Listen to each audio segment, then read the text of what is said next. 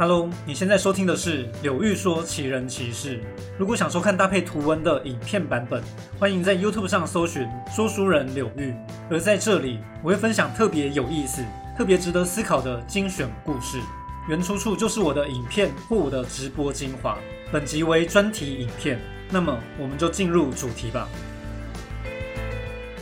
楚汉相争的人物故事，我讲过好几回。说过韩信啦、张良啦、陈平啦，我发现我比较习惯从刘邦阵营来看这段历史。这次带大家看看，在项羽那边遇到了哪些困境或麻烦？为什么他跟刘邦单挑却没能一战定胜负呢？究竟在这场单挑前后，张良教了刘邦什么妙计？我们慢慢看下去。首先讲一下背景，在彭城之战，项羽用三万人打爆刘邦五十万汉军。总之，这时候项羽是带着绝对优势追击刘邦哦，但谁都没想到，一年后汉军就渐渐把战局扳回来了。这个过程，灌婴、樊哙、曹参都有贡献，他们一边平乱，一边收整士兵，在荥阳会合。当然，萧何也很重要，他简直就像小叮当，从关中一直把士兵变出来送上前线，刘邦才能在荥阳扛下项羽的攻击。还有一位关键人物彭越，虽然他名号不算响亮，但他也让项羽很头痛。彭越先击杀了楚军的薛公，后来又频频在后方打游击战，断绝楚军的粮道，这让项羽越战越不利。项羽眼看优势慢慢消失，只好搬出手上的筹码。他之前抓到了刘邦父亲，于是项羽设置了一块大砧板，把刘邦老爸放上面。哇塞，美食节目 live show 哎！项羽向对面的刘邦喊话说。你快快投降吧，不然我就把你家老爸给煮了。谁知道刘邦回答说：“我跟你一起举兵时，曾立下兄弟之约。今天我的爸爸就是你的爸爸。你这么想料理你老爸，那你就煮吧。煮完记得分我一杯羹啊！”哦，刘邦的回答有够猛。其实可以看到，项羽当时缺粮，已经被逼急了。他很少用这种流氓的手段。但比流氓怎么比得过刘邦呢？既然威胁没用，项羽换个方式，他亲自出马向刘邦校正。这几年来天下战乱，都是因为你跟我两人而起。我们来个痛快的单挑决胜负吧，不要让广大百姓受苦了。项羽这话充满了吐槽点，太中二、太天真了吧？而且说到无辜的士兵跟人民，项羽自己搞屠杀可没手软过啊。面对这番校正，刘邦淡淡回了他八个字。无宁斗智，不能斗力。拜托，谁要跟项羽斗力？谁会去跟关羽单挑啊？抱歉，颜良躺着也中枪。项羽不管刘邦接不接招，他还是派勇士出阵挑衅。刘邦则派出楼烦迎战。这个楼烦不是一个人哦，而是北方特别擅长骑射的民族。这位楼烦将领没留下名字，但他功夫相当了得。楚军接连派出勇士，楼烦将领一箭一个，连续射杀三人。项羽大怒，他亲自披甲上阵。罗凡将领本来想射箭，但看到项羽怒目瞪着他，罗凡将领竟躲了回去，不敢再出来。刘邦派人一问，才知道楚军那人正是项王本人，不由得大惊。项羽的目光仿佛能够杀人，浑身散发出霸王色霸气，这下汉军士气被压了过去。或许就是因为这样，张良建议刘邦上前线稳定军心。才会上演一场不像单挑的单挑。项羽想要跟刘邦单挑，刘邦不理会，只是拿了篇稿子去数落项羽。刘邦说道：“最初我和你项羽受命，说好先入关中者为王，你背弃约定，这是第一条罪过。”刘邦接着骂项羽驱逐异地、滥杀秦兵、荼毒百姓，一连说了他十项罪过。我要讲一下哦，《史记》并没有说这是张良写好稿子，叫刘邦上前演一波。只是这个安排很像张良的手笔，后面会再说明。那想象刘邦接到这个剧本也很有趣，他很可能是双手发抖的。天哪，真的要我站到那个项羽面前吗？刘邦表示，当时我真的害怕极了。其实记载中，刘邦表明拒绝单挑，而且我相信他忌惮项羽的实力已经跟项羽保持一大段距离了。但恐怖的是，对霸王项羽来说，根本没有所谓安全距离。只要项羽看得到你，他就能射到你。当时刘邦说完项羽的十条罪状，正要回应，项羽大怒，令埋伏的弓弩队放箭，其中一支箭势头又快又准，直接射中刘邦。我说这是一场不像单挑的单挑，记载只有写到刘邦跟项羽上前线，遥遥相对。究竟那支箭是谁射的，其实也不确定。不过项羽出阵挑战是事实，最有可能射中刘邦的就是他了。刘邦胸口中箭，受了重伤，他假装没事，只说他被射中手指头。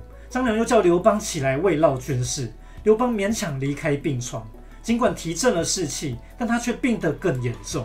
看到这边，很想说一句：军师啊，你是不是要搞你们家主公啊？刘邦胸口附近中箭，这一箭很可能差点射中心脏哦。张良一下叫他出去演讲，一下叫他起来闹军，差点折腾死人啊！不过正是在这个时候，局势开始变化了。刘邦失去彭城大本营，一路退到荥阳，绝对不能再退。张良很清楚，在这边挡住项羽有三大好处：第一点，刘邦拥有神级补师萧何，从关中持续补上资源；反观项羽长途追击，出现了缺粮的问题。第二点，汉军咬住战局后，刘邦让韩信带另一支军团平定北方的魏、赵、燕、齐，这路战线扩大了刘邦的优势。第三点，虽然说士气是个看不到摸不着的东西，但刘邦咬牙亲自上阵，确实让荥阳守住了战局，才有后续的反攻。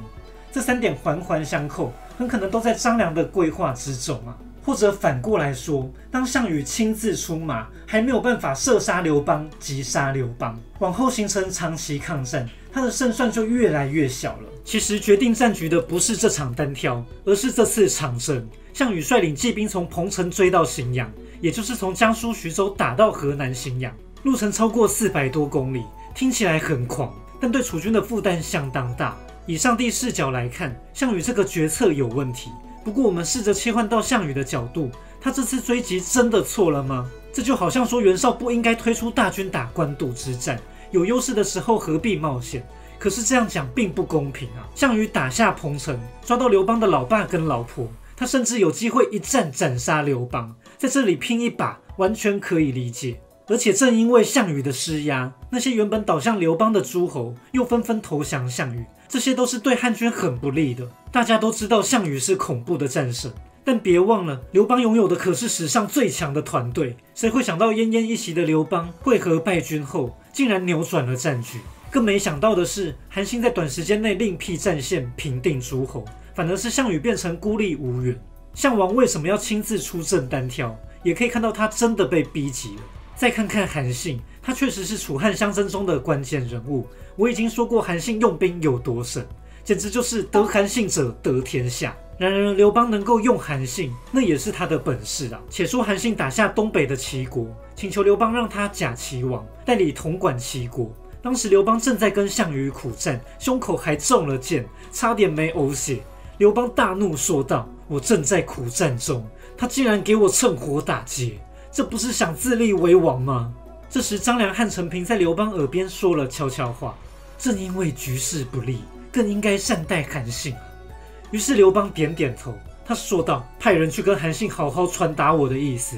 大丈夫能够平定诸侯，假什么齐王？我现在就封你当真正的齐王。”这已经不是智谋的差距了。就算有人给项羽这样的建议，他也不会听。用人方面的胸襟与眼界，才是项羽差刘邦最多的地方吧。总结来说，这一次单挑比较像是楚汉相争中的一个插曲，并没有因此决定胜负。但它确实是战局变化的重大分水岭。从这之后，项羽军的状况越来越差，这忍不住让人想象：假如项羽那一箭不小心取了刘邦性命，一切都将完全不同吧。只是历史没有那么多如果。说到项羽失败的原因，已经有很多学者跟历史爱好者讨论过了。比如说，分封诸侯造成叛乱，屠杀太重失去人心，无法善用人才将才。其实这些都可以深入再说一集。而且我觉得有些地方项羽有他的不得已啊，这倒不是我偏心项羽为他辩护。如果细读史记，虽然写了项羽行为不义导致败亡，但不难发现太史公对于项羽有一份尊敬跟惋惜。项羽不是帝王，却用了帝王的计，也显示了对他的特别待遇。史记许多地方都写出了项羽的英雄气概，他一站出来，仿佛有一人对抗百万雄兵的霸气。而项羽最后的结局又增添了浪漫的悲剧色彩。无论你喜欢不喜欢，项羽自有他的魅力，他确实是历史中最特别、最传奇的一位霸王啊。